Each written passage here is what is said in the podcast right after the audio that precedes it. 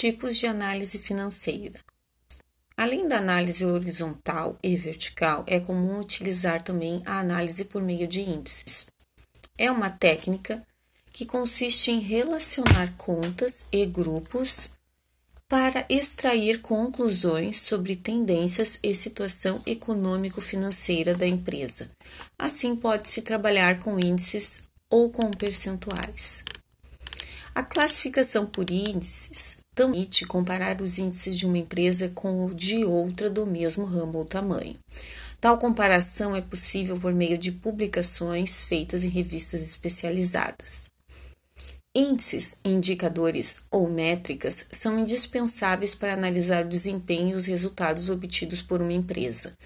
O que não se pode medir, não se pode administrar.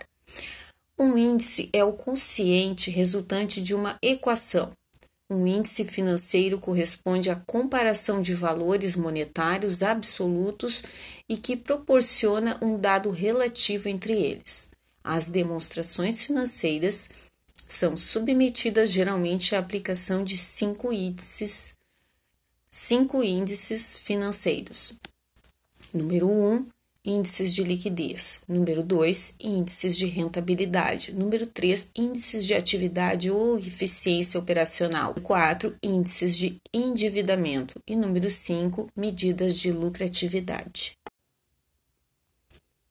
Cálculo e análise dos índices de liquidez. Os índices de liquidez avaliam a capacidade de pagamento da empresa frente às suas obrigações, sendo de grande importância para a administração da continuidade da empresa.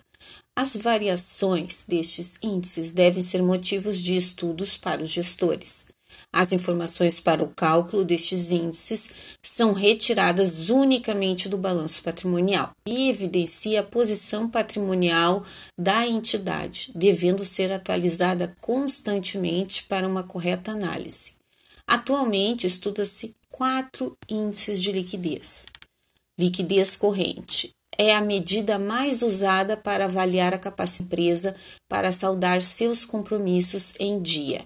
É o quociente obtido pela divisão entre ativo circulante, AC, e passivo circulante, PC. Isto é, entre os ativos e passivos de curto prazo.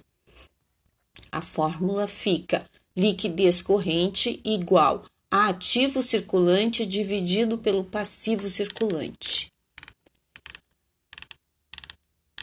Liquidez seca.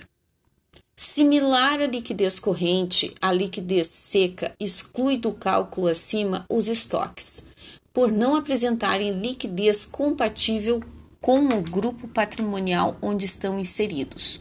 O resultado deste índice deverá, deverá será invariavelmente menor ao, que, ao de liquidez corrente, sendo cauteloso com relação ao estoque para liquidação de obrigações.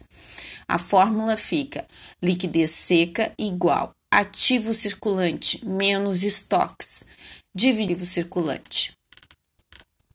Liquidez imediata nem sempre a liquidez ocorre imediatamente. Esse índice é um avanço quanto à me mediação da liquidez de uma empresa, pois compara as obrigações com vencimento de curto prazo com o que a empresa possui em dinheiro ou em títulos conversíveis em dinheiro. Aplicações temporárias de excedentes de caixa.